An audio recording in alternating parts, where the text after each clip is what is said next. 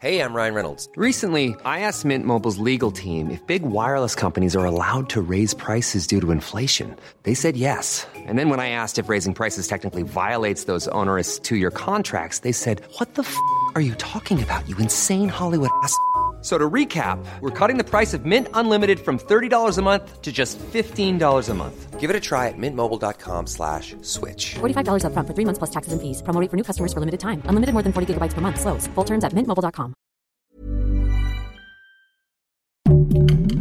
Heraldo Podcast, un lugar para tus oídos. ¿Qué pasó en el primer día de juicio contra Genaro García Luna? Te lo contamos. Esto es Primera Plana de El Heraldo de México.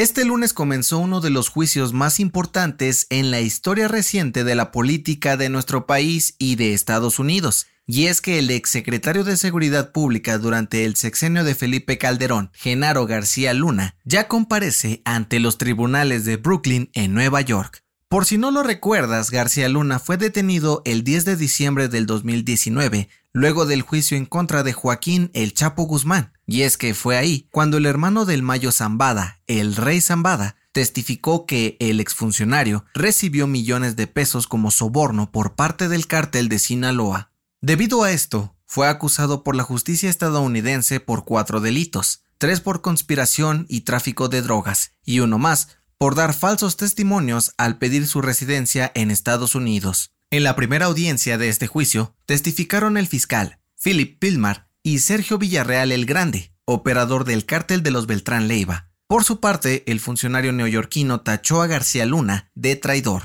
no solo para México, sino también al país vecino, pues dejó pasar más de 53 toneladas de cocaína a Estados Unidos. Por su parte, el Grande dijo que el exfuncionario fue pieza fundamental de la expansión del cártel de Sinaloa, pues gracias a su apoyo pasaron de tener presencia solo en algunos estados del norte hasta cubrir prácticamente todo el país. El narcotraficante también aseguró que García Luna daba información de operativos e investigaciones en contra del crimen organizado, sobornaba militares y autoridades de distintos niveles, ayudaba a deshacerse de comandantes y jefes de la policía e incluso estaba en la nómina del cártel. Se espera que el juicio dure entre ocho semanas y tres meses, y que en los próximos días más testigos se presenten a tratar de probar su inocencia o declararlo culpable. Pero todo esto sigue en el limbo. Te mantendremos informado sobre el juicio en este podcast y en nuestra página web www.heraldodemexico.com.mx. Gracias por escucharnos. Si te gusta Primera Plana y quieres seguir bien informado, síguenos en Spotify para no perderte de las noticias más importantes.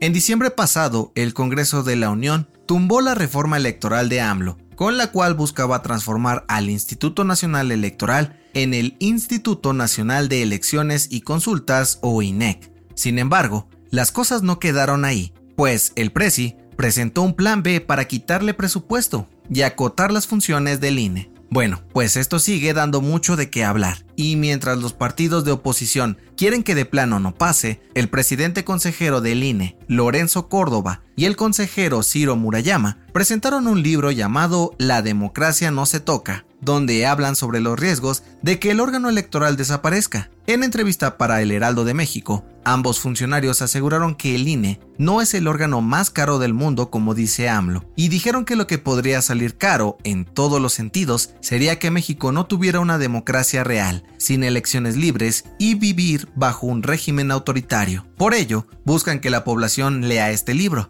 que es una especie de manual para entender la democracia del país, y se unan a la defensa del INE.